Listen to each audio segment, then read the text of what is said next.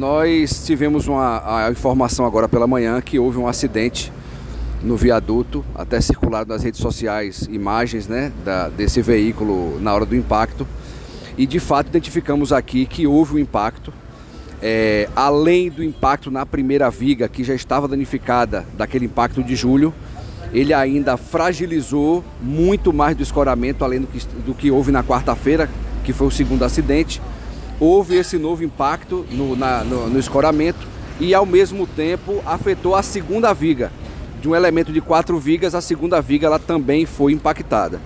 Então, nós estamos aqui agora tentando trazer as equipes emergencialmente do escoramento para a gente apoiar o imediato aqui. Né? Estamos fazendo essa, essa avaliação agora. Vamos ter que fazer o fechamento de todos os acessos inferiores, porque o risco da estrutura já está muito grande. A alça superior já está bloqueada, né? É, é, é evitar o esforço e a vibração. Nós vamos fechar agora todo o tráfego abaixo, porque a estrutura já está numa condição de risco muito mais extrema. Então nós tivemos essa decisão agora, já conversamos com o SMT, estamos aguardando a PRF para também consolidar essa informação, mas não tem opção, vai ter que ser feito.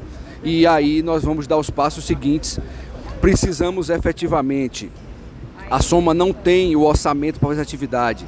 Então nós precisamos e apelamos de forma é, bem emergencial para que a Câmara aprove a liberação do recurso, para que a gente possa fazer essa atividade, a suplementação do recurso.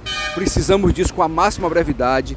Esses acidentes é um risco que a gente estava correndo já, né? É, em virtude desse tempo que tem demorado pedimos a compreensão de todo mundo, vamos fechar, vai criar um transtorno um pouco maior.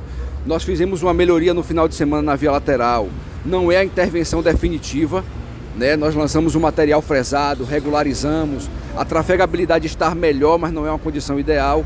A gente sabe que vai ter o transtorno, mas é a única alternativa que nós temos pelo risco que está gerando já toda a estrutura. Nós tínhamos uma previsão, era a intervenção em uma viga e o, tinha todo um plano de trabalho definido. A situação de agora, além de afetar a primeira viga, agravar a situação que ela estava, ela agravou a segunda viga. Então o estruturalista está vindo, imediatamente a gente já vai ter um agravamento, na, na, o plano de trabalho vai ser modificado. Porque, por exemplo, era previsto um guindaste apenas, mas na condição do agravamento do dano, vamos ter que ser dois guindastes, porque a viga agora funciona como duas vigas pela, pela ruptura do, do meio. Então, esse agravamento vai criar algumas alterações entre o plano de trabalho que foi proposto e o que efetivamente vamos conseguir fazer agora.